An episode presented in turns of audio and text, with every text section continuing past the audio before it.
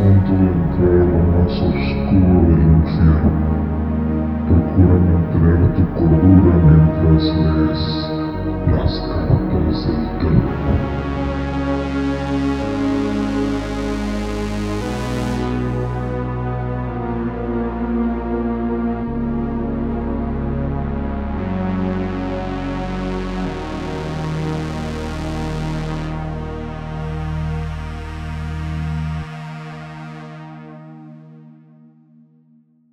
Bienvenidos a, su mensajería más oscura e infernal que has conocido. Aquí vas a encontrar el terror en todas expresiones, así que prepárate para escuchar las cartas de terror.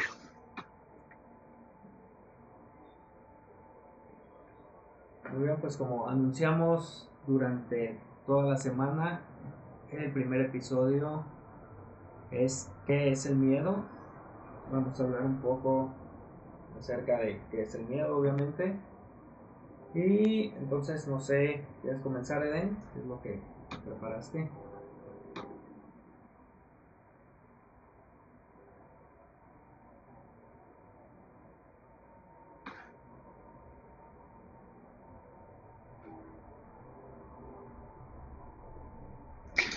Sí, debo, debo, confesar que para prepararme para ese primer episodio sí fue un poquito complicado por más, más que nada por nerviosismo, pero bueno, vamos a comenzar. Pues se puede decir que básicamente el, el, el, miedo este, pues una, es una de las emociones básicas ¿no? que tenemos los seres humanos. De hecho, pues biológicamente y según esto los estudios han, han mostrado que el miedo nos permite evolucionar, porque de cierta forma nos permite manejar este, distintas amalgamas de conductas.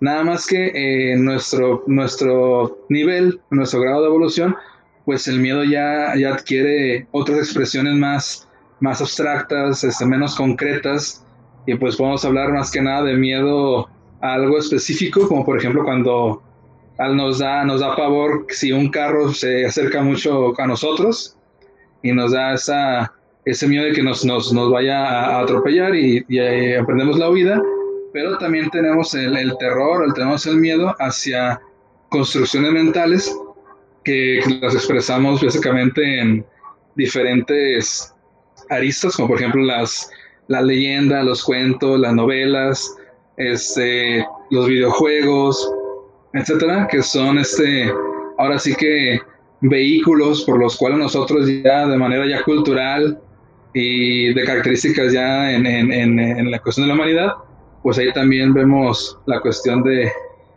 del, terror plasmado.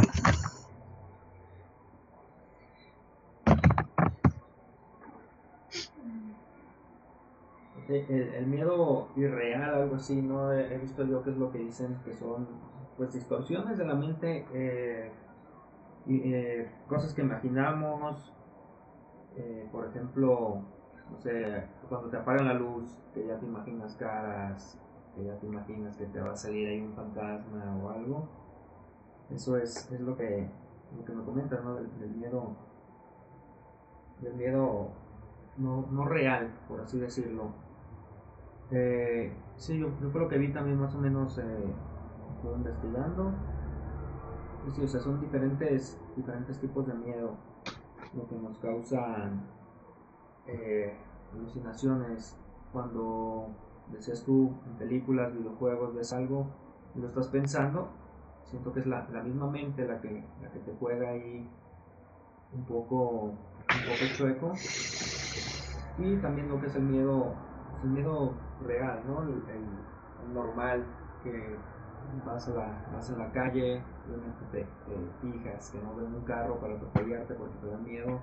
Eh, yo que ando en moto, da miedo subirte a la moto y checar que, o sea, pensar que te vaya a, ocurrir algo. Pero muy bien. Eh, no sé la verdad ni qué onda, no este rollo, pero es como cómo llevar este, este programa. Eh, aquí es, es un, un, experto en todo a cuanto miedo se, se refiere. Y platicar acerca de los tipos de, miedo o los miedos más comunes que, que, tenemos las personas. Igual a todos en el chat quieran comentarnos sus miedos, adelante pueden, pueden hacerlo y aquí los leemos.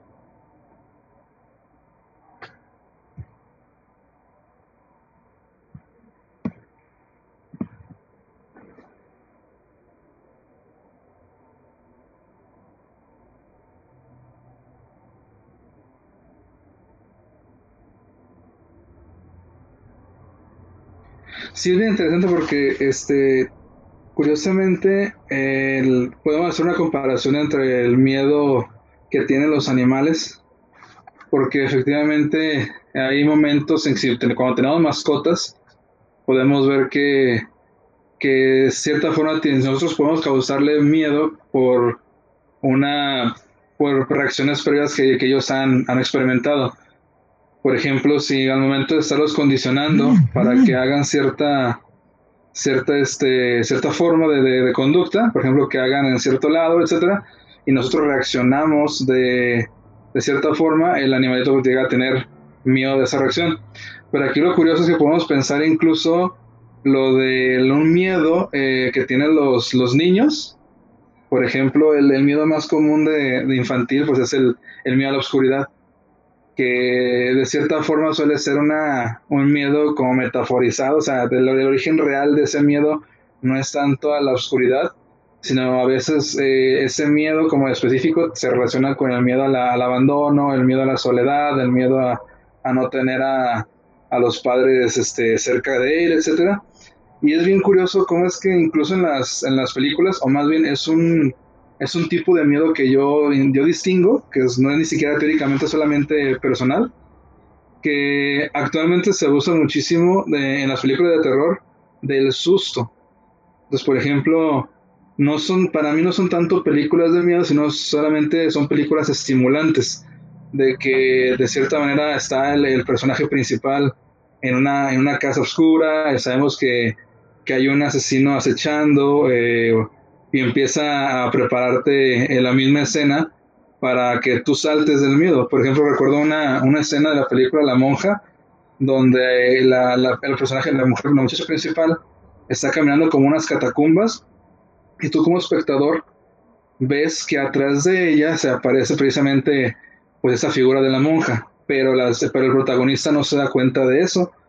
Entonces, esa, esa sensación que te genera conocer que hay algo atrás de, que hay algo peligroso, es un tipo de miedo sumamente concreto. Y ya después voltea para atrás a ver si, a ver, eh, porque haber escuchado algo y de repente le aparece por otro lado la, la monja. Entonces, es más que nada un susto, esto es algo estimulante que, que, te hace reaccionar más por, la, por, por escuchar el ruido, por ver algo, por ver algo, ver algo, ver algo feo en la pantalla, que realmente generar un ambiente que te incomoda. Entonces hay, hay algunas películas, y nosotros lo sentimos a veces en, en la vida real, donde el ambiente como tal eh, se vuelve un tanto extraño.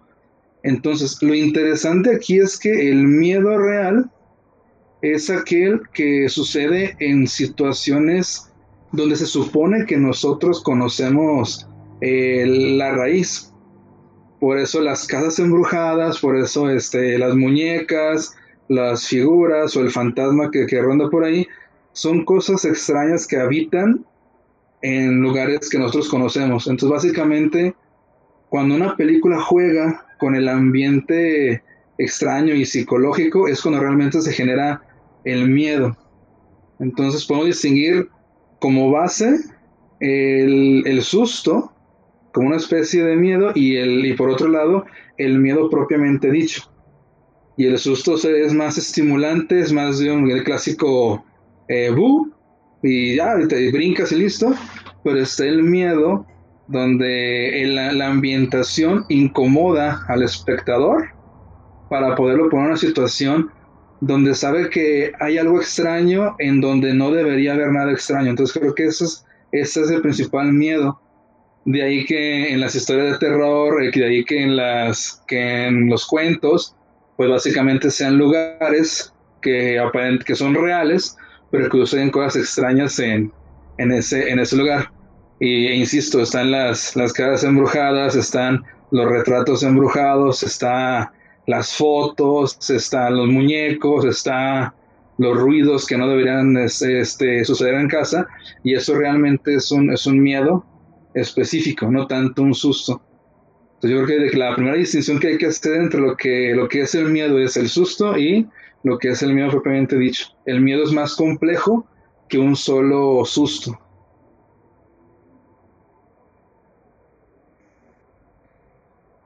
Ok, sí, pues mejor no, no, lo, no lo puedo decir yo. Sinceramente tú eres un experto en, todos estos temas. Eh, sí, es como, por ejemplo, cuando eres niño, que te dicen, si no te duermes te va a salir la bruja o, X cosa, entonces ya es, un, es algo más psicológico, ¿no? Como un, un temor ya generado eh, desde raíz y que va, va, evolucionando, va creciendo poco a poco. Es, es a, a, lo, que, lo que te refieres. Un segundo para checar a ver quién está aquí en el chat. Perdón. perdón. Ok, el celular en la mesa vibra. En algún momento. En algún momento escuché algo ya sobre llamado la enfermedad de Urbach Wade, una especie de daño cerebral que dejaba a quien lo padecía la posibilidad de no sentir miedo. Okay. No, había, no había oído yo nada de, esa enfermedad. No sé si tú sepas algo de, de ella, ¿verdad?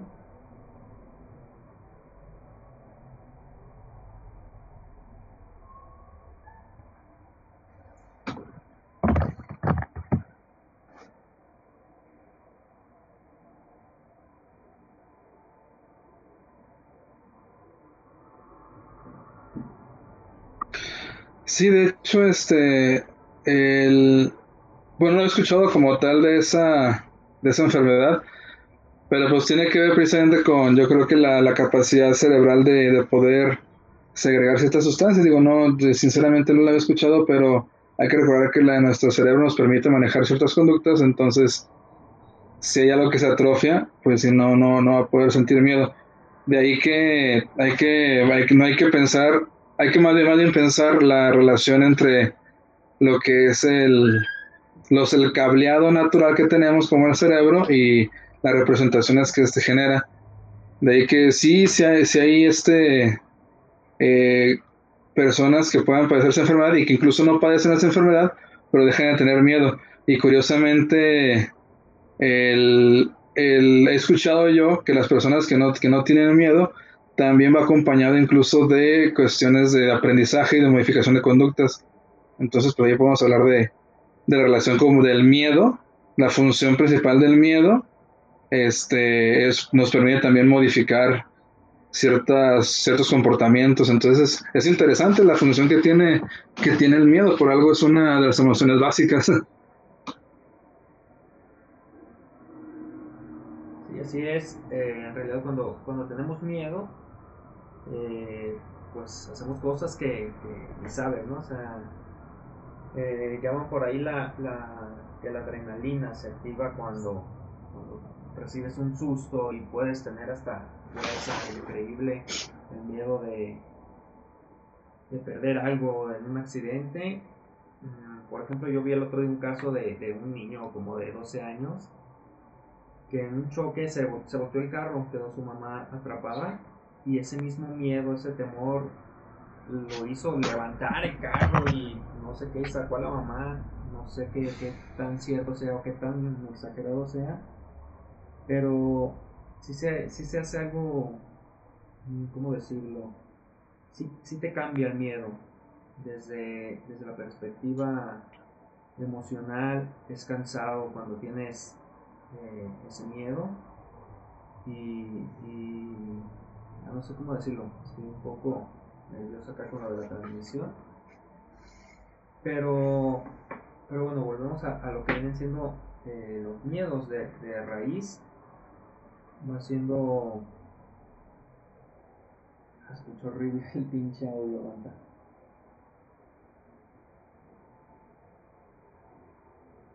puedo hacer. Un segundo.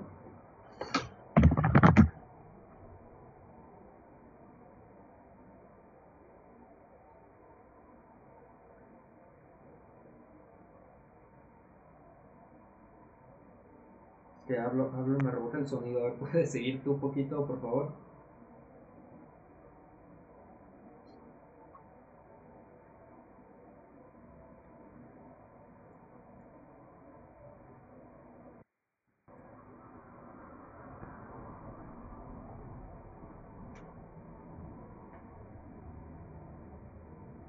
Sí, claro.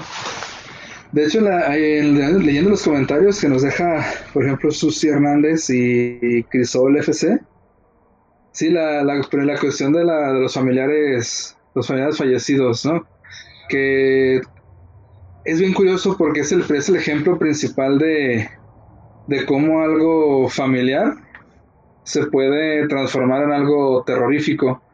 Este, como alguien que queríamos tanto, eh, al momento de, de que fallece y lo podemos, lo, llegamos a ver, o entre comillas, en, fantasma, pues se vuelve el, el, una base principal para el miedo. Entonces, de aquí pues tiene que ver con el, la cuestión del miedo a la muerte y cómo los, los fantasmas representan esa, voy a decir de esta manera, esa especie de, de, de luego, luego voy a explicar, de deseo, de deseo de inmortalidad que sabemos que no existe como tal. Entonces, este, los fantasmas que siempre tienen esa, esa función donde nosotros sabemos que, los, los, muertos no, no regresan a la vida como tal, pero tenemos eh, la aparición de fantasmas, tenemos las explicaciones fantasmales de ciertas cosas que van a chocar precisamente con, lo, con nuestro registro de, de, lo que aparentemente es lógico para la realidad y etcétera, etcétera. Ahí este, y sobre todo lo que dice este Crisol, que menciona ahí en el chat que, que la música en las películas funciona como estimulante para generar el miedo. Sí, por ejemplo, si han visto la... No, hasta no escuché muy viejo, pero bueno, la película de Tiburón eh, es, un, es un ejemplo bien clarito sobre cómo funciona la, la expectativa para generar cierta, cierta reacción de aversión o de lo que podemos llamar miedo. Eh, ¿Quién no recuerda, por ejemplo, la canción de, El Exorcista, que lo más seguro es que ni sepamos cómo se llama originalmente, pero lo, cuando escuchamos decimos, ah, la canción del Exorcista, cuando su, su nombre real es Tubular Bells y ni siquiera tiene nada que ver con cuestión del terror, pero por el hecho de haberlo anexado a una película tan icónica del, del terror como El Exorcista, pues genera esa reacción de, de emoción porque nos trae a la mente tal vez eh, la cara de Regan cuando ya está poseída, o el momento de, la, del, exorcismo cuando le están gritando The power of God compels you, o el poder de Dios te, te libera, y, todas las escenas que, que engloban la, la, película del, del exorcista, pues son precisamente son esos estímulos y registros que quedan en nosotros, que decimos, lo detectamos directamente con, ah, esto, esto me va a dar miedo. Y de ahí precisamente que si estamos acostados bien a gusto en la cama en la madrugada, escuchamos un, un, sonido que no debería estar ahí, va a generar esta reacción estimulante de, de alerta que nosotros podemos este, llamar como, como miedo.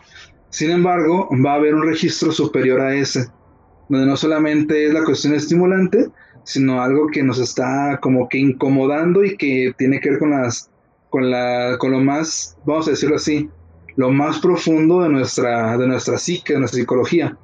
Y aquí va, y aquí va el chiste. Aquello que no solamente que no es estimulante, pero causa miedo, tiene que ver con nuestra propia historia eh, psicológica y con nuestros propios, no voy a decir traumas, porque no se trata de, traumas, sino con lo que nosotros tenemos de base de lo que nosotros nos quisiera que sucediera. Me explico.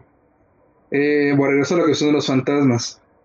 Si uno se pone a leer más o menos los estudios psicológicos o incluso antropológicos de, los fantasmas, hay muchos autores que llegan a la conclusión de que los fantasmas no son otra cosa que la representación del deseo de, de no morir. Pero como sabemos que el no morir choca con la lógica de la realidad, vamos a decirlo así, pues entonces se, transmuda o se transforma en lo contrario. En lugar de, querer alcanzar ese deseo de inmortalidad, nos da aversión. De ahí que todo lo que nos causa miedo de forma personal, en el fondo, no, es, no puede ser otra cosa más que una búsqueda de, eh, de alcanzar eso que nos da miedo. De aquí también que las fobias se intenten explicar como precisamente un deseo de hacer algo. Por ejemplo, el clásico es el de el, la, fobia a las alturas, es el deseo de caer, de de, ya sea de forma metafórica o de forma real. Entonces, curiosamente, ese nuevo miedo, que, que es más complejo, es específico de nosotros los seres humanos, y podemos encontrar esa metáfora en personajes de leyendas, en personajes de películas, etcétera. Por ejemplo, y aquí voy a, voy a terminar mi participación para que sigas tú, Iván. Eh, si uno observa el exorcista más allá del miedo, no estamos viendo más que el despertar sexual de una niña, de un adolescente. Y lo platicamos tú, Iván, eh, tú, Iván y yo en la semana.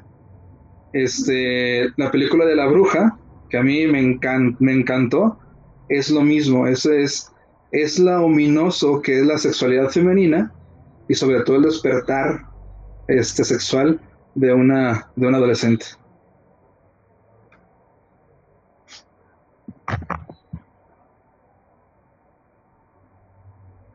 Muy bien. Muy bien, también tenemos por acá un comentario de Carlos Cano. Dice, el miedo a estar solo. Ese miedo eh, creo que va desde, desde chiquito, ¿no? Te deja tu mamá, tu papá, no puedes estar solo eh, y crece. Eh, conforme pasan los años, hay mucha gente que de plano no puede estar sola. Conozco personas mayores que no pueden dormir solos, que no pueden estar en una casa solos. Es un, miedo muy común que va desde, desde la infancia, o sea, desde niños, lo pueden llevar niños, que es muy normal la dependencia a la madre. Tú como psicólogo pues sabes un poco más de, esos temas. Pero ya cuando estás grande, eh, lo que dicen, ¿no? Se te va a pasar el tren. Y, mucha gente quiere tener una pareja simplemente por tenerla, por el miedo a no estar solo. Ese miedo que, sinceramente en, casos hasta de, mucha gente conocida están con gente que pues no, es una relación tóxica como dicen, pero no la pueden dejar por ese miedo, ese eh, si lo dejo me voy a quedar solo, eh, que voy a hacer mi vida solo, necesito a alguien que me haga esa compañía. Eh, es un miedo muy común, no sé tú como psicólogo en esa parte, ¿qué nos puedes decir?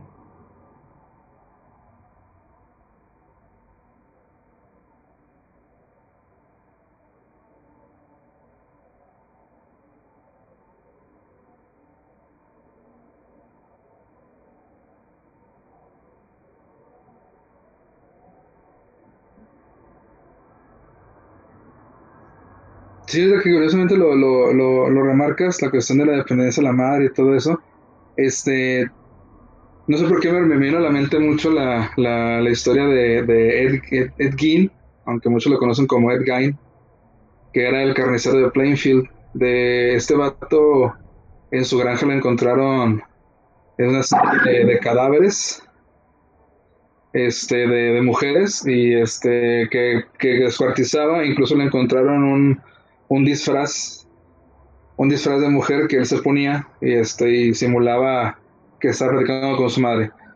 Pero sí, efectivamente, el miedo a estar solo de grande, pues sí tiene que ver con, con una cierta historia, un registro de historia que tal vez, tal vez, digo tal vez porque no es, no es algo tal cual este, determinante. sucedió, algo ahí en en la, en la historia de vida que precisamente se quedó fijado, no como trauma, pero sí que permite que esa raíz se, germine en, cierto miedo. Entonces, por ejemplo, el estar solo a veces pues llega a generar conductas que, que tal o no son tan convenientes para nosotros, pero el origen de esa conducta pues no, no deja de ser el, el, miedo. Entonces, este, lo que lo interesante aquí incluso eh, podemos conectar la leyenda de, de, de, La Llorona, que aparece, pues, al parecer se aparece en toda la República Mexicana. Uno dice que el origen es en Guanajuato, otros que incluso lo, lo, llegan a, registrar en, en, en, épocas prehispánicas, etcétera, pero tiene que ver precisamente con ese tabú materno, ¿no? Donde la, la llorona representa a aquella mujer que tal vez violentó, traspasó un umbral de madre donde cedió a sus pasiones y asesinó a sus hijos. Entonces se vuelve una figura terrorífica actualmente con nosotros para para que genere, para que represente esa, ese miedo de que cuidado, que, se escucha a la llorona, porque pues es un fantasma, pero no deja de, de ser esa representación de algo tabú. Entonces, lo, para mí lo genial, lo genial del terror, lo que me hace fanático de, esta, de este género y de esta, de esta emoción, es precisamente que casi siempre el terror encubre un, un tabú propio, individual, por ejemplo, un tabú mío que no quiero reconocer, como un tabú social. Y de ahí precisamente lo, lo, chido que es que nos asuste, que nos asuste cierta, cierta película, que nos asuste cierto cuento, que nos asuste cierta experiencia, porque eh, nos dice algo de nosotros mismos, nos dice algo de, de lo que la forma en que percibimos incluso la, la realidad. Entonces, por ejemplo, este, todo ese tipo de, leyendas están geniales, que sí están chidas para platicar en una noche de fría, con, con las luces apagadas, entre cuates, porque ciertamente nos da el, la pauta para decir que, que algo extraño sucede allá afuera y que no es tanta la aburrida lógica de la, o lógica, entre comillas, de la realidad. Entonces, para mí eso es lo genial del terror, y, y, abordar sobre eso es, es muy padre. Todas las experiencias que hemos tenido, yo, yo, he tenido algunas, muy pocas realmente, pero cada una de ellas es, está, está muy padre.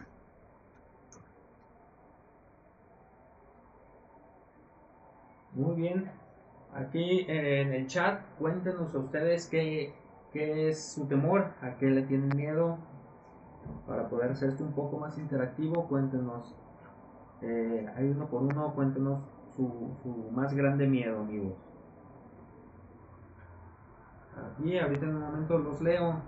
Dice María Hernández, por fin pude entrar, pude entrar al canal. Felicidades, gracias María, un saludo. Eh, Gaby Ramírez dice que ella ha escuchado la llorona, pero no dice, ay mis hijos, solo es un llanto horrible como ladridos de perro. Eh, ¿Qué estabas haciendo, Gaby? ¿En dónde andabas cuando veías esos perros? Eso me hace que, que, alguien por ahí te los estaba tirando. Exacto, Bexa, Bexacam, Atsiri, Atsiri, no, no sé, como, eh, ¿Alguien más ha, ha, oído algo o ha visto algo así? ¿Que le miedo? ¿O cuál es su más grande miedo? Díganos y los escuchamos. Perdón, lo leemos.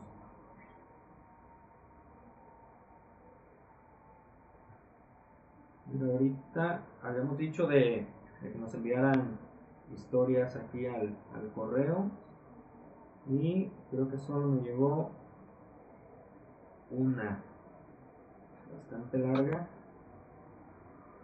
pero no sé pues son dos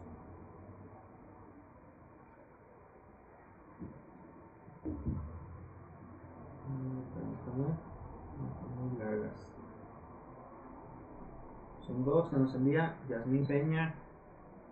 Muchas gracias Yasmín por habernos mandado eso. Y dice así. A ti que estás leyendo esto en este momento, ¿te ha pasado algo a lo que jamás le has encontrado explicación? Algo que por más que giraste el pensamiento en la cabeza no pudiste encontrar la pieza faltante del rompecabezas? ¿Fue algo escalofriante? ¿Qué pasa cuando algo destinado a brindar felicidad se torna diabólico? Lo que te voy a contar, mi estimado amigo, me sucedió hace tiempo, en el que yo era una escéptica más, aún no he podido explicar el fin de mi experiencia.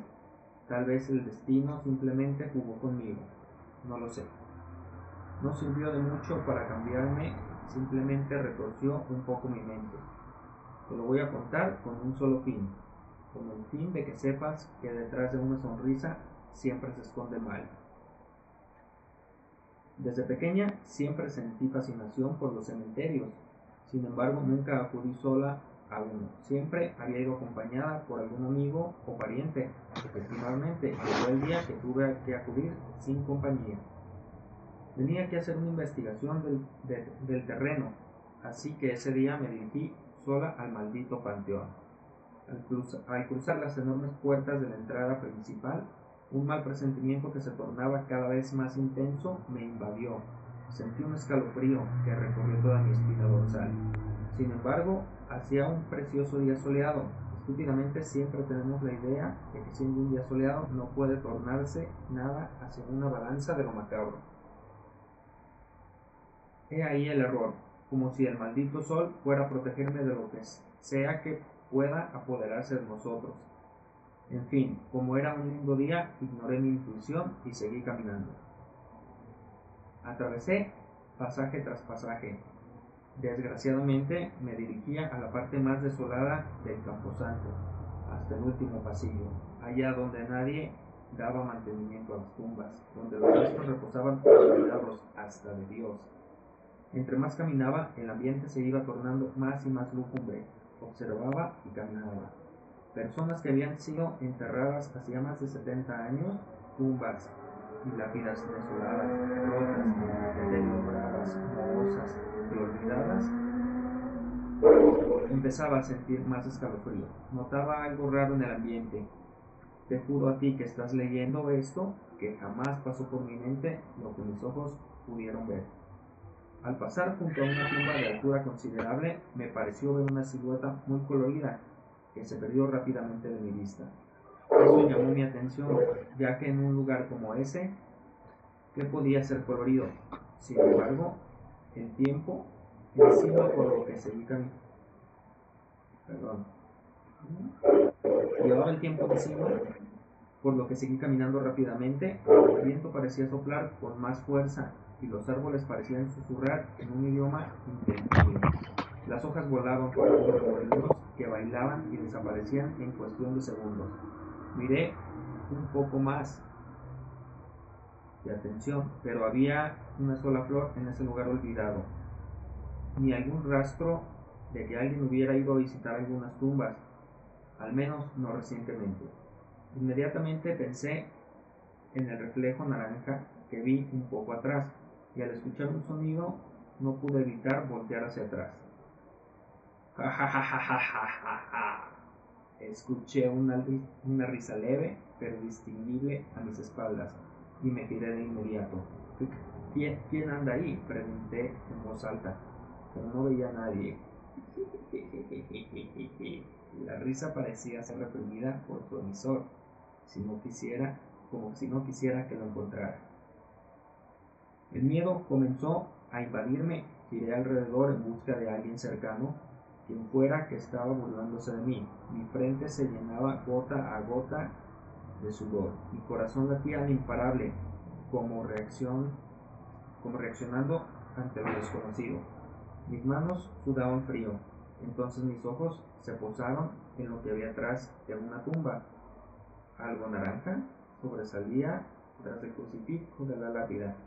Di un paso al frente indecisa. Parte de mí quería volverse y correr hasta la entrada del cementerio. Otra parte estaba curiosa ante lo frente a mí se presentaba.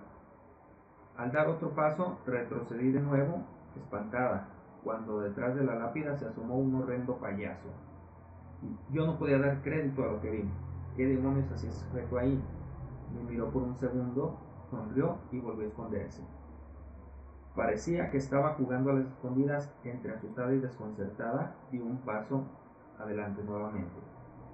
Un paso más y uno más. Me encontraba a unos cinco pasos de la tumba cuando asomó nuevamente Cada que lo hacía, yo miraba con horror. No sobresalía por completo, solo asomaba la parte de sus ojos y había algo siniestro en la mirada de ese payaso. Mi sentido común me gritaba desesperadamente que huyera, pero parecía que mis movimientos eran controlados por otra persona. Di unos pasos más y volvió a asomar. Y volvió a asomar. Entre más me acercaba, más repugnante me parecía, más malévola era su mirada y más me consumía el miedo.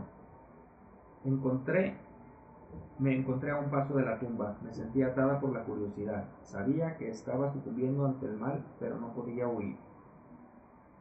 Asomé hacia la parte trasera de la lápida y allí estaba sentada en posición fetal y abrazando sus rodillas. Me miraba directamente. Pude ver sus ropas coloridas y rotas y desgastadas. Una peluca naranja y sucia reposaba sobre los laterales de su cabeza. Tenía manchas en la cara sobre el maquillaje. Su rostro estaba pálido y mal maquillado. Tenía la boca y alrededor de varios matices rojos, el labial corrido y la sangre seca era completamente diferenciable. Sus dientes estaban manchados y chuecos, sus ojos estaban rodeados de manchones negros y tenía muchos vasos sanguíneos reventados dentro de los ojos, lo que hacía que se viera más horrible, ya que parecían también estar salpicados de sangre. Lo más horrible que pude ver eran sus dedos largos y delgados, muy, muy delgados. Más que uñas, parecía tener garras, parecían manos de un demonio. Estaba ahí, esperando a que yo lo encontrara. En, el momento en que me vio parada, comenzó a reír descontroladamente. Reía carcajadas, gritaba y golpeaba el suelo. Reía como si se le fuera a salir el estómago y no se callaba. Reía y reía carcajadas. En ese momento fue como si yo despertara de un trance, abrí mucho los ojos y me di media vuelta, con la intención de comenzar a correr. Fue entonces cuando, cuando me di cuenta de la, de la nada habían aparecido más y más de esos payasos demoníacos alrededor. Yo me encontraba ahí en medio, rodeada de ellos. Mis brazos Cayeron a mis costados rendida, no había forma de salir de ahí. Observé a los malditos brincar de tumba en tumba, reírse entre ellos a carcajadas, arrojarse pasteles y seguir riendo, brincando de aquí para allá como niños que no saben quedarse quietos, aproximándose a las tumbas simultáneamente que lloraban para pasar a las carcajadas. Me quedé observando ese espectáculo del infierno. De pronto noté que ya no se arrojaban pasteles entre ellos, sino que ahora sean malabares con cuchillos de todo tipo, largos, cortos, anchos, delgados, limpios y oxidados. Mi sangre se fue al suelo cuando escuché una carcajada cavernosa detrás de mí. Sentí una mano de dedos largos y delgados sobre mi hombro, lo cual me giró lentamente. El maldito estaba frente a mí ahora. El mal también a veces sonríe. ja, me dijo a la oreja. Si no me crees, mi estimado amigo, estás en todo tu derecho. Acude a la zona abandonada del cementerio. Quién sabe qué otras cosas ocurrirían ahí. Hazlo, pero bajo tu riesgo. Yo no tendría por qué mentirte. De pasada podrías ver si descubres qué fue lo que pasó conmigo, pero te advierto, ten cuidado cuando te apague. Cuando te parezca escuchar que se ríe el viento. Bien. Eh, bueno, la historia me pareció muy interesante. Creo que ya la había leído por ahí en, su Facebook, en Facebook de mi amiga Yasmin Peña. Eh, muchas gracias, Yas, por, la aportación. Eh, en esta historia creo que luego, nos, nos viene a la mente Pennywise. No sé a ustedes qué les haya parecido. Eh, ven qué te pareció la, la historia de, de Yasmin. No se vale criticar mi lectura. Leo de la fregada.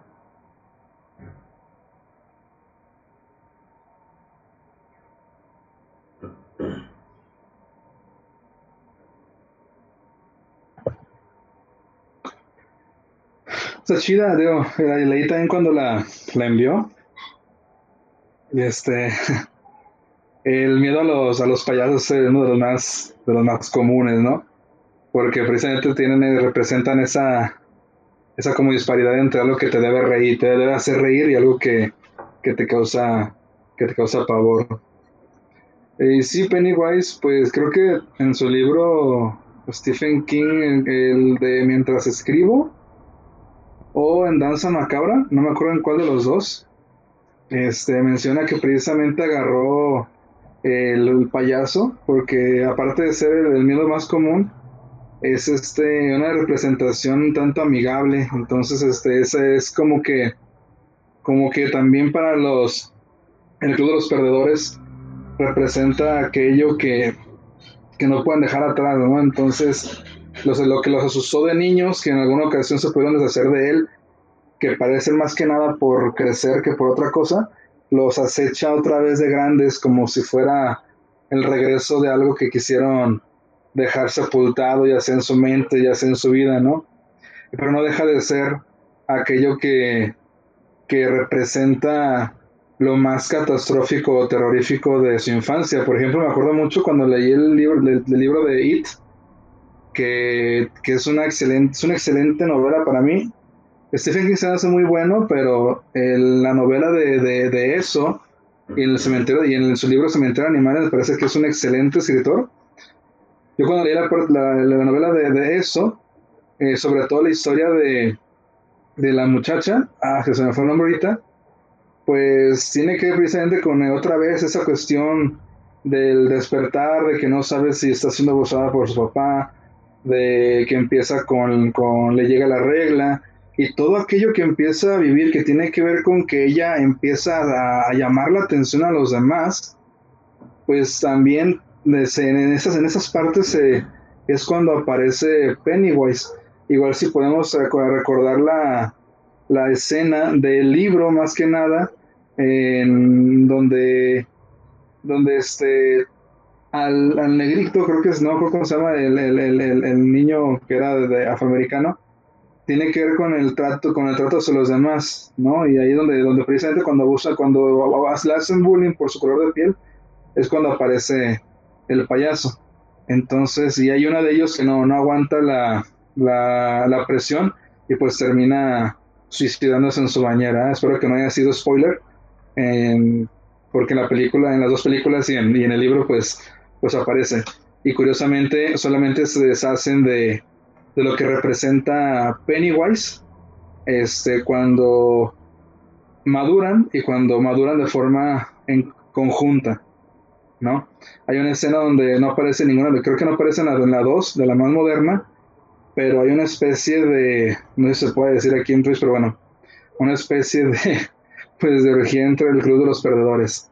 Este, sin embargo, cuando se termina el libro de eso, eh, se representa a, eso, que, que, si, que, que, que si con, recordamos el inglés, perdón, eh, la tercera persona, eh, it, significa algo que no está determinado, no es, no es solo concreto.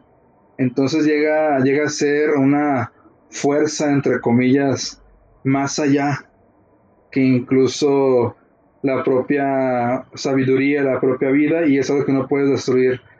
Porque si bien las películas se quedan en la cuestión del payaso, y en la primera película en la cuestión de la araña, la segunda no, no, no, no, no sé muy bien porque no la vi, pero la, en la novela llega un poquito más allá donde, donde Billy hace un viaje un tanto astral, entre comillas, donde encuentra una tortuga cósmica que es la sabiduría, la representación de la sabiduría y la vejez, y más allá de la tortuga pues está el abismo que solo podemos dentro de nuestro lenguaje llamar como eso, cualquier cosa.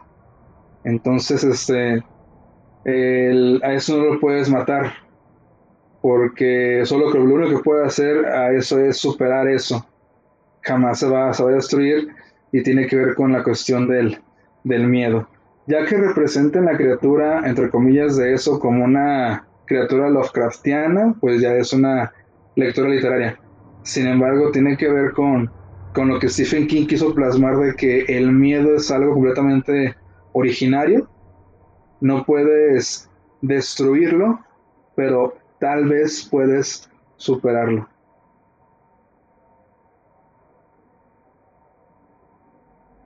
Pues sí, a ver si no nos censuran por tu racismo. eh, pues sí, no, es el miedo siento que es algo con, pues sí, como tú dices, tú no le puedes ganar, pero aprendes a, a, vivir con él. Eh, el miedo a los payasos, también conozco muchísima gente que tiene miedo a los payasos. Hay algunos que, que sinceramente sí, sí dan miedo y aprendes ¿no? a, vivir con él. Muchos niños en las fiestas le tienen miedo a los payasos y crecen y no vencen el miedo, sino que aprenden, aprenden a, irlo llevando poco a poco. Eh, también, ah, perdón, Beverly se llama la niña, quería decir desde hace rato, niña muchacha de, de It. Y bueno, eh, ¿tú, ¿tú a, qué, a qué le tienes miedo? De, ¿Qué, es lo que más te causa terror en esta vida?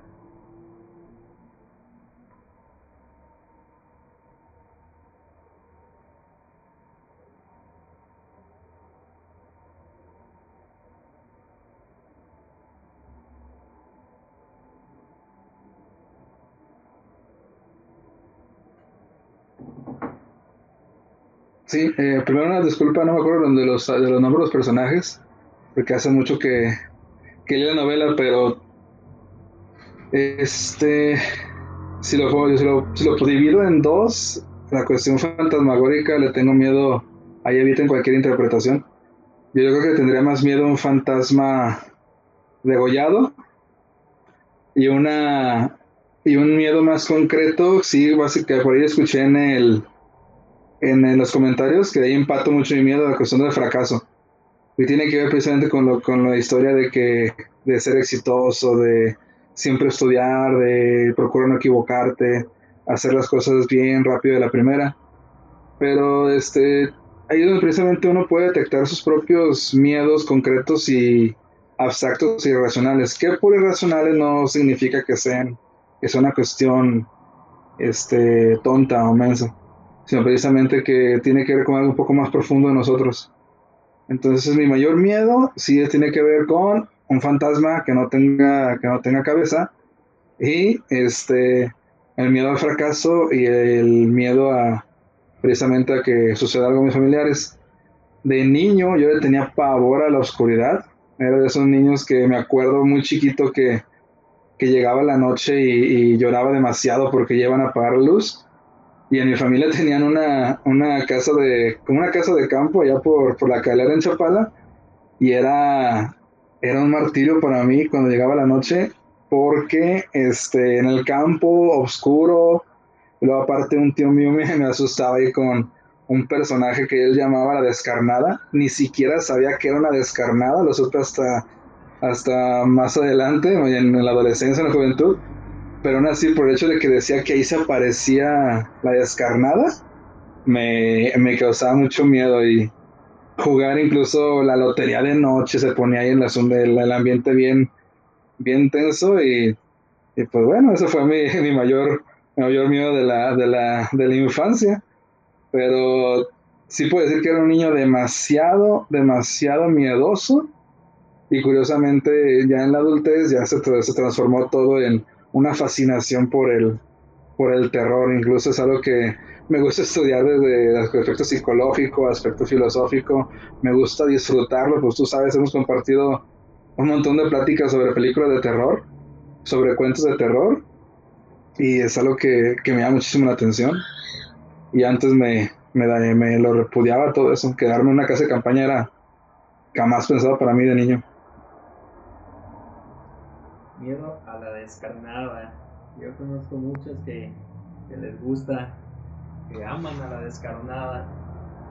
Pero bueno, vamos a leer un poquito de los miedos que nos han, han escrito aquí. Gracias nuevamente a, todos por, por, acompañarnos en este intento de programa. Espero que estén llevando una buena impresión y que estén pasando gusto. Es una, una plática aquí entre todos nosotros. Muy bien, dice. Perdón, me faltó decir la descarnada sin albur.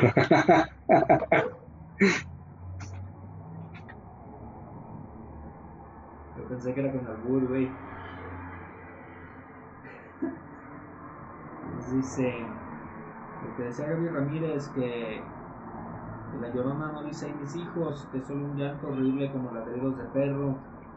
Betscam dice exacto, no dice eso, es un sonido tan agudo junto con el. Está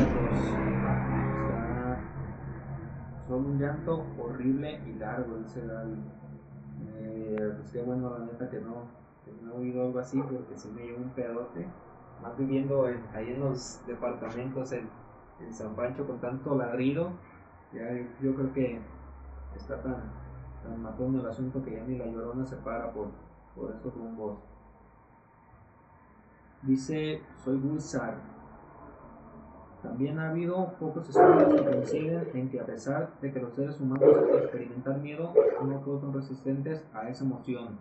Eso de la mano con las descargas de adrenalina que nos hacen liberar. En consecuencia, morir a causa de un susto.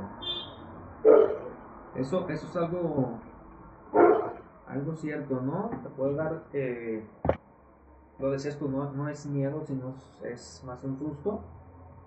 Puede darte una impresión tan fuerte que te puede llegar a, afectar demasiado, inclusive un paro, un paro cardíaco. Eh, muy bien, Wizard. Soy Wizard, creo que es Martín. Amigo, saludos. ¿Qué más dice por aquí?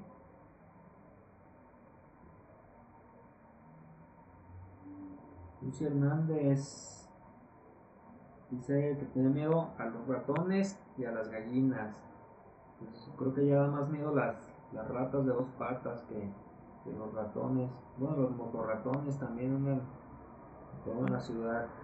Y las gallinas, ya sé por qué le tiene miedo a las gallinas, pero no voy a decirlo. Una historia, ya que me dé permiso se las cuento.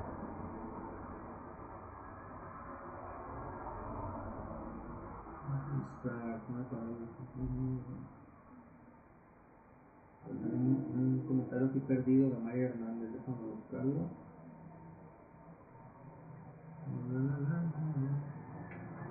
Bien, sigan comentando en, en el chat, amigos, sus miedos y todo, y todo lo que, lo que quieran comentar.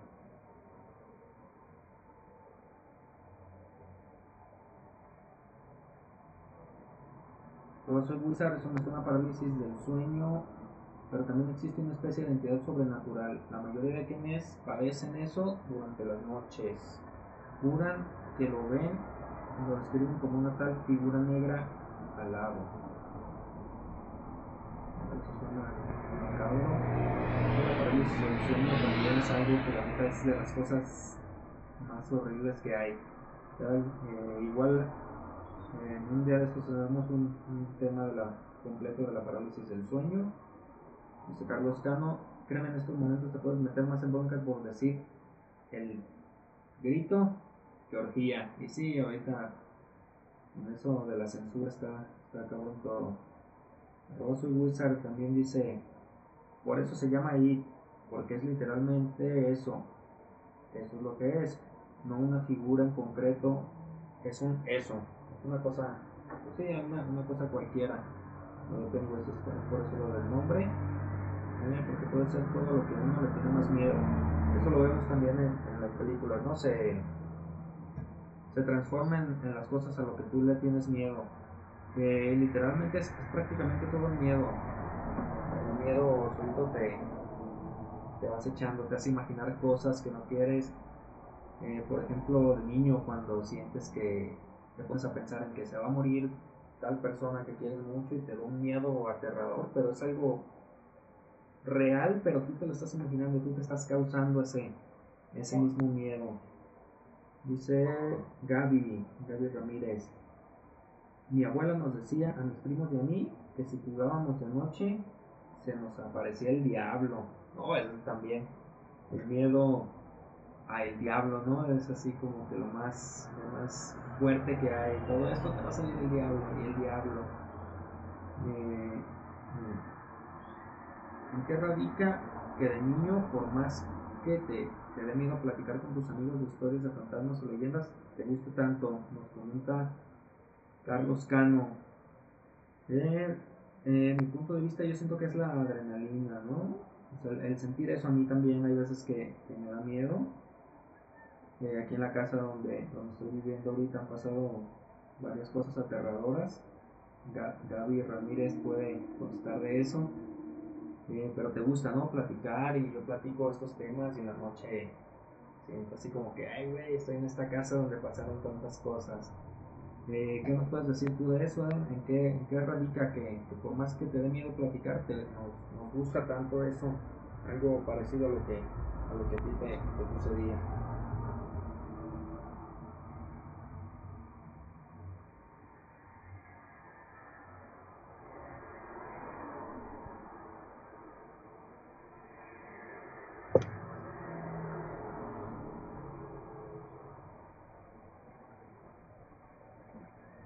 Pues yo creo que tiene que ver con, con una especie de, como tú dices, adrenalina, de emoción, porque al final de cuentas es algo que nos puede llamar la atención. O sea, hay personas que completamente les, les causa aversión a ese tema y literalmente no se meten en, en, esa, en ese rollo.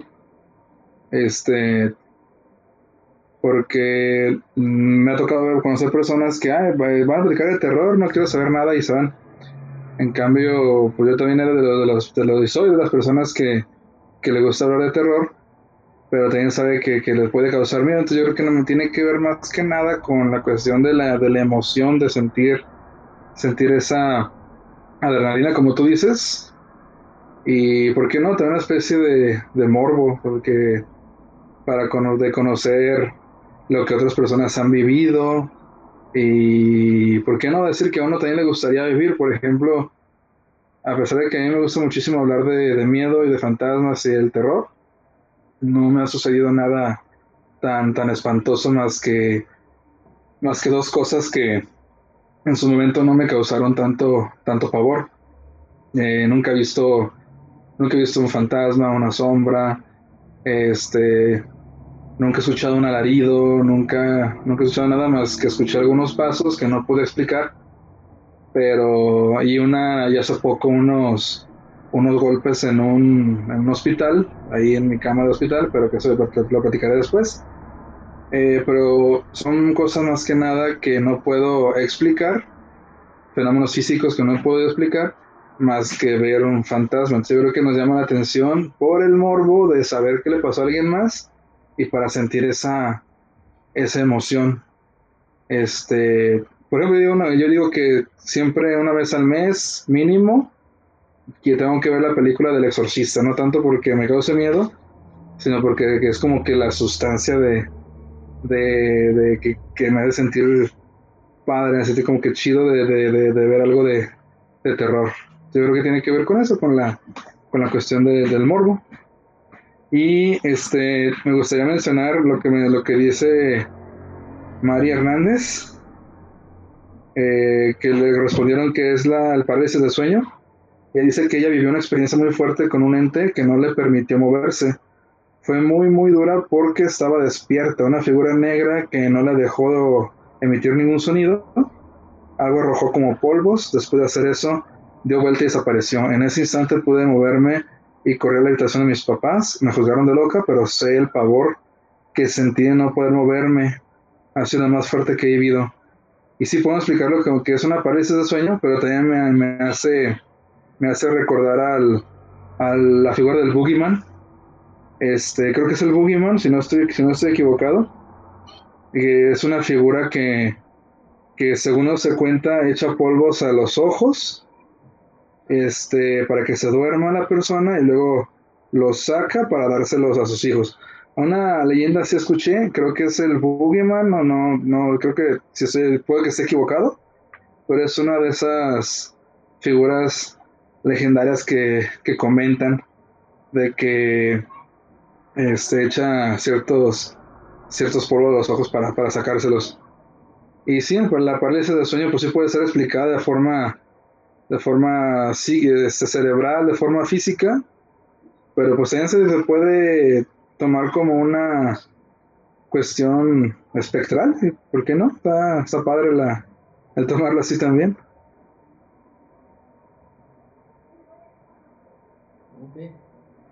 Sí, también lo del parálisis de sueño sí me da para un tema completo, me, me he pasado varias veces. Comenta Lashmi Posedi, miedo a las alturas. Es, también es muy normal. Yo prácticamente toda mi vida viví en tercer piso y, me da algo de miedo a las alturas.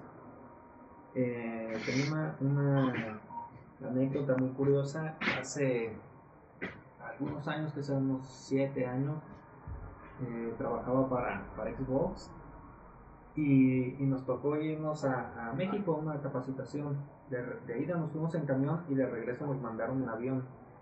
Al lado mío venía una compañera, eh, Chio, si nos estás viendo un saludo, eh, venía súper aterrada desde que nos subimos al, avión. Ella empezó a llorar, pero a llorar así, me apretaba fuertísimo y van y, se nos caemos y que no sé qué, pero súper nerviosa, así, mal, mal rollo. En cuanto despegó el avión, no, las uñas así, encajadas las uñas en mi brazo, fue, fue bastante, me desesperó, pero sí, sí la, sí la entiendo.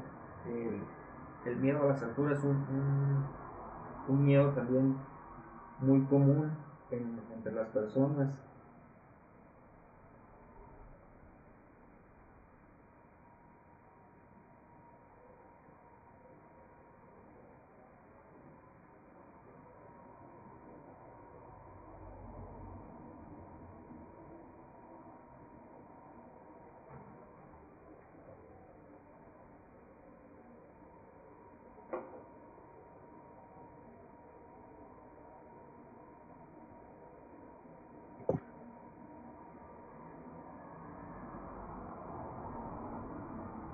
Sí, son de las fobias más, más comunes.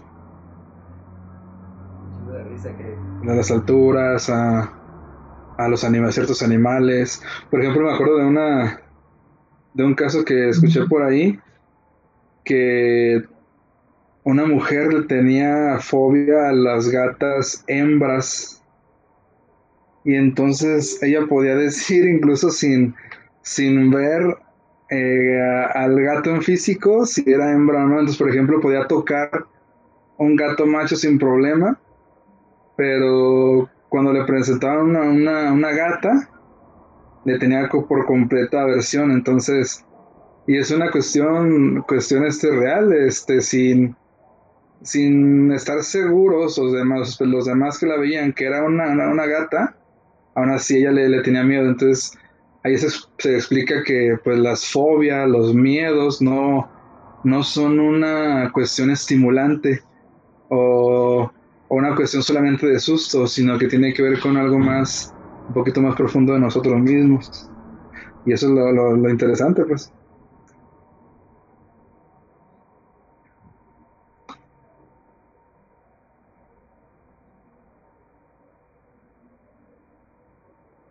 Y así es, seguimos, eh, sigo leyendo los miedos de, todas las personas que están en el chat. Carlos Cano dice, nos dan más miedo los vivos que los muertos. Sí, no, la neta está, está cabrón ahí. Tu, tu querido ex barrio, mira, ven. Las ratas y los ratones, mi mayor miedo, dice Gaby. Dice Susi que cuente la, la historia de, de por qué le tiene miedo a las gallinas. No me acuerdo bien. ¿Me escucho?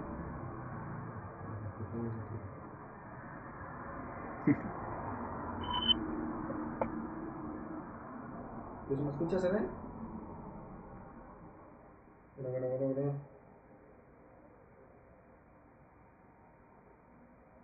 Ah, sí, dicen que sí me escucho, pero dos personas me dicen que, que no me escucho. No recuerdo bien cómo era la, la, historia de las gallinas, pero algo así recuerdo que creo que su abuela tenía gallinas o estaban en un rancho o algo así y se salieron un puño de, de gallinas y la corretearon y la atacaron. A ver, ya me lo está escribiendo aquí por WhatsApp. Dice, cuando estaba pequeña en la casa de mi abuelo, al fondo tenía un gallinero, tenía conejos, gallos, gallinas y pollos. Entonces nos mandaban a mis primos a darles de comer, nos cocinábamos, un día tuvimos una pelea, porque mi primo no fue a la leche y nos agarramos a chingadazos, bien ruda la morra. ¿Y qué más?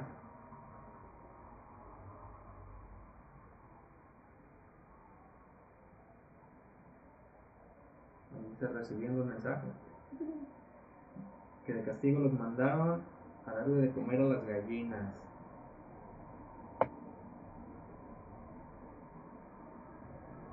Ah, y la, bolsa de, la bolsa de, comida para las gallinas se le abrió y le cayó en los pies. Entonces corrieron todas las, las gallinas hacia ella y la atacaron corriéndole todos los pies. Por eso su, su miedo, su fobia a las gallinas. Nos dice Betscam, y te dejé una historia en WhatsApp, espero la leas pronto y te cuento más, muy bien. Ahorita, si nos da tiempo, la leemos, con mucho gusto. Nilsson, coincido con, con el ente sombra, me pasó muy similar a esa experiencia, pero no tenía miedo. Era impotencia lo que sentía a no poder liberarme. Sí, sí es lo que sucede con la, con la parálisis del miedo, el, no poderte mover y ves sombras, te imaginas eh, lo peor. ¿Alguna otra anécdota acerca de sus miedos que nos, que nos quieran dejar aquí en el chat? Adelante. ¿Y qué me dice Seden? Eh, Empezamos a leer la historia que nos mandó Betscam. No, está, tan larga como la otra.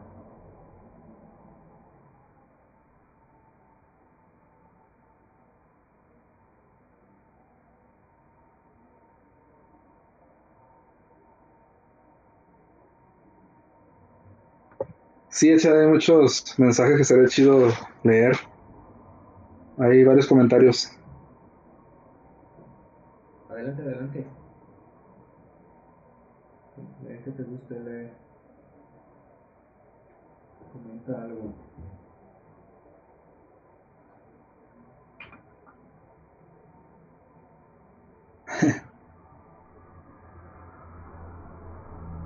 Ahorita, aviéntate unos porque a mí se me desaparecieron los comentarios pero antes sí vi varios que, que estaban comentando. Ok, muy bien. Me dice Sacil por, por WhatsApp. A mí me daba miedo que se me cayeran los dulces, porque después solo tenía tres segundos, tres segundos antes de que los chupara el diablo. o de caerme yo y no levantarme a los tres segundos. No, ese diablo es muy mañoso. No te quiere andar chupando y todo. Eh, voy con la historia me mandó Betscam, mi querida Siri. Dice, mi querido amigo Iván, te cuento la historia que jamás conté, la que me generó más miedo en la vida. Todo empezó cuando era pequeña, desde la edad de los dos o tres años. Siempre tuve amigos imaginarios, o así lo llamó mi mamá. Conforme fui creciendo me di cuenta de que se percataba cosas del otro mundo, de que me percataba cosas del otro mundo. Sí, veo fantasmas. Ya a la edad que tengo no se me presentan tanto como antes, pero sí de vez en cuando los veo. El peor susto de que te hablo fue cuando estaba en la secundaria. Casualmente yo vivía en una cuadra de ahí. Llegué y sin más cerré la ventana, cerré una ventana gigante. No, perdón, no me lo volví. A ver si me movió. Un momento. Me están llegando más mensajes. Casualmente yo vivía en una cuadra de ahí, de la secundaria. Eh, llegué y sin más cerré la puerta de mi casa, fui hacia la cocina, recuerdo tenía una ventana gigante que dejaba entrar mucha luz. Pero cuando volteas a la, a la sala, después de pasar por un pasillo angosto, se observa súper, súper oscura. Y me encontraba sola en la casa. sin más, mi mamá llegó a la casa al momento de cerrar la puerta e ir caminando hacia mí y yo a ella. Para saludarnos se me apareció la cara de un viejito, tipo 80-90 años de edad, al lado del rostro de ella. Para pronto grité y mi mamá super asustada preguntó qué era lo que me, qué era lo que me pasaba. Le conté lo que había pasado y ella se asustó bastante. Se llegó la noche y como cuento de terror iban a tocarnos la puerta de nuestro cuarto. Mi mamá a las 2.50 siempre se levantaba a las 2.50 de la mañana. Hasta que después de una semana tuvimos que salir de viaje. Cuando regresamos de viaje, un vecino se acercó a mi papá, a mis papás preguntando que si alguien se había quedado en la casa. Mi papá respondieron no, ¿por qué? Los vecinos nos empezaron a contar que en la madrugada alguien estaba lavando los trastes en nuestro patio y se escuchaba que platicaban mucho hasta que mi mamá les contó lo que nos estaba pasando. El vecino nos dijo, nosotros no tenemos mucho viviendo aquí, pero de la tiendita sí, a contarles a ver si relaciona con algo lo sucedido. Sin más y para ya no hacerla tan larga, el de la tienda nos confirmó que ahí vivía un señor grande que falleció por una enfermedad y que normalmente los ruidos de apariciones empiezan a los tres meses de vivir en esa casa, que justo nadie había durado más de cuatro meses viviendo allí. Imagínate la sorpresa que nos llevamos, ese mismo día nos cambiamos de casa y mi mamá y un padre a hacer oración y hasta la fecha la casa sigue sola y dicen los vecinos que aún se escuchan cosas. Órale, no, está un poco macabro eso de, de, que, de puedas ver no, no lo sabía. Por ejemplo, dice, yo asustaba a los niños en el kinder, les decía que en un lado, en la parte, en el kinder que está ahí en Javier algunos lo, lo conocerán, en la parte que daba Javier Mina, antes no había no estaba guardiado la reja, había unas llantitas y yo les decía a los niños que ahí se había muerto un niño y que se aparecía.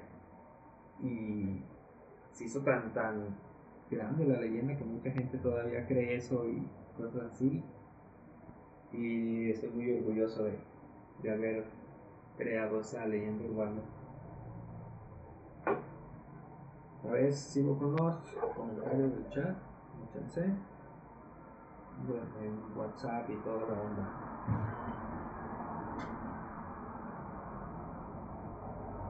No me escucho, no me escucho, no me escucho, no me escucho, no me escucho, no me escucho.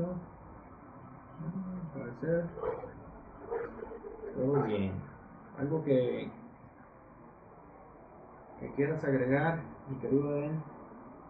Sí tenemos, sí te, escuchas, tenemos varios, varios, varios que nos escribieron en la semana que parece que tienen ese ese don que pues sí muchos lo pueden explicar ya pero sí hay una que me hay, algo que me gustaría tratar en, episodios este futuros de que tal vez existe una posible eh, razón no, no física de que existe esa, ese, esa habilidad ya ves que los, los niños dicen que pueden ver cosas por la cuestión de la, de la inocencia que tienen y, y que no están tan, tan este, impregnados o contaminados de la, de la sociedad y todo eso, entonces son más enfocados en lo natural, yo creo.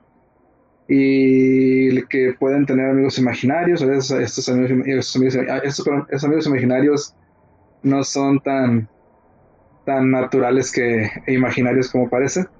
Pero está, está padre, está interesante porque sí hay una este, razón que afirma el que puede haber ciertas personas que tengan esa más que don, esa capacidad o esa incluso habilidad, vamos a decir habilidad, de poder percibir algo que, que no está en este plano, sino en un plano intermedio. Pero será chido platicarlo en, unas, en unos episodios más adelante. Sí, nos animamos a, ir al panteón, yo sí. Sí, claro que sí. Debemos de, hacer eso. Eh, ¿Qué más dice? Dice el ruso que él le tiene miedo a que sea quincena no lo depositen. y no, ese, ese sí es un miedo. muy, muy real. Y suele pasar. Eh, pues bien, tenemos también otra parte que era la recomendación. Recomendarles eh, ya sea un libro, película, serie o algo de terror para que puedan checar. Y luego estaremos comentando en, el, en la siguiente transmisión.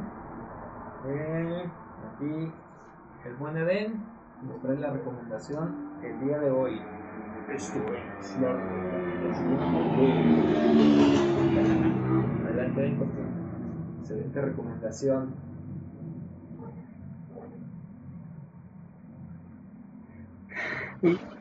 Tu, tu presentación tan siniestra se vio, se vio opacada por la moto. Pero ahí está. Este, la recomendación que, que les traigo el día de hoy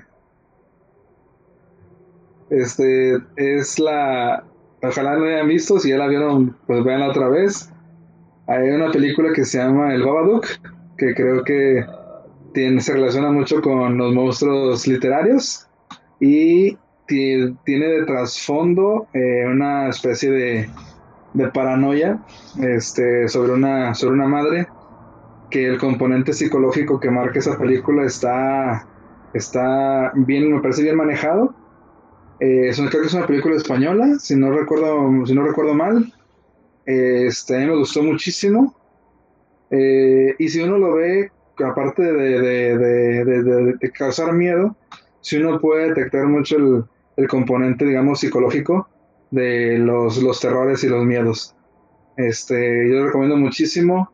Eh, no sé, creo que estaba en Netflix, creo que, creo, bueno, creo que ya la quitaron, pero si la pueden conseguir, ver ya en YouTube, no sé, estaría bien chido que la vieran para que, para que la podamos comentar en el, en el, en el siguiente programa y sobre todo se diviertan viendo una, un ejemplo de, de terror más que una película de, de sustos.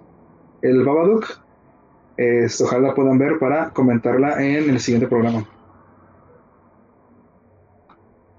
Bien, sí, creo que aún está en Netflix. Si no, igual busco ver en qué, en qué plataforma o en qué página está. Y en, el transcurso de la semana se las pongo ahí en, en las páginas.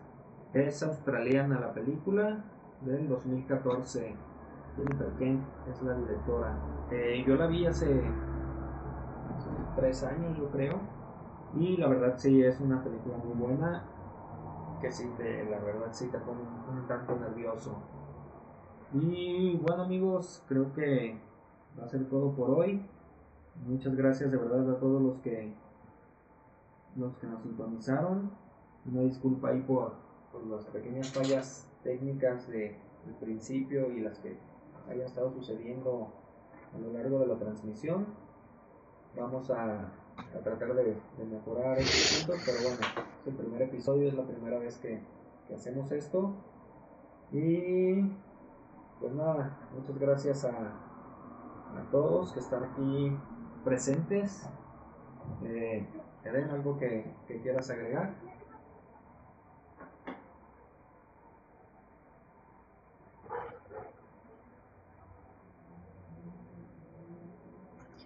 No, eh, primeramente muchas gracias por estar aquí en nuestro primer episodio de Cartas de Terror. Disculpen enormemente las, las fallas técnicas, eh, vamos a ir aprendiendo conforme pasan los episodios y esperemos que vaya aumentando nuestra audiencia. Yo la verdad ya vi la cantidad de suscriptores que hay. Muchísimas gracias a los que están aquí escuchándonos, muchas gracias a los que se acaban desde el inicio, los que nos dieron paciencia. Este, verán que vamos a mejorar poco a poco con las recomendaciones, con los comentarios, con las lecturas de, sus comentarios, con todo. Eh, sobre todo un saludo a Maricela Hernández, muchas gracias por, por, vernos y no se pierdan el siguiente episodio que les aseguro va a estar mucho mejor que este, ya con todas las los errores bien limados. Este, y nada, reitero mi agradecimiento, que tengan buenas noches y que sueñen muy bien, que no se les sube el muerto, que no les toquen las ventanas y que no vean a ningún fantasma sin cabeza parados en los pies de su cama. ¿Va? Cuídense mucho. La descarnada, cuídense sobre todo de la descarnada. Eh, pues bueno, eh, ahora sí, Muchas gracias amigos. Hagan un paro ahí en donde dice, en donde está el corazoncito y dice seguir para que sigan el, el canal. Igual ya saben todas las redes sociales como Cartas de Terror. Eh, a mí me pueden buscar en, en Facebook como Bankiller, en, en, Twitter como Bankiller y en Instagram como El Bankiller. Y a Eden en Instagram como Mercado Eden y en Instagram como Nedemer. Si no. Eh, también pues nos estamos viendo la, la, siguiente semana. Muchas gracias amigos, ahí recomiéndennos. También nos pueden seguir en el canal de aquí, en este. No puedo decir porque esta plataforma me, censura y si subo esta plataforma al momento de subirlos aquí me van a censurar también.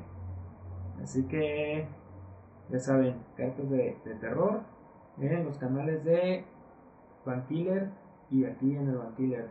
Muchas gracias a todos y nos vemos la siguiente semana. Gracias. Hasta la próxima amigos.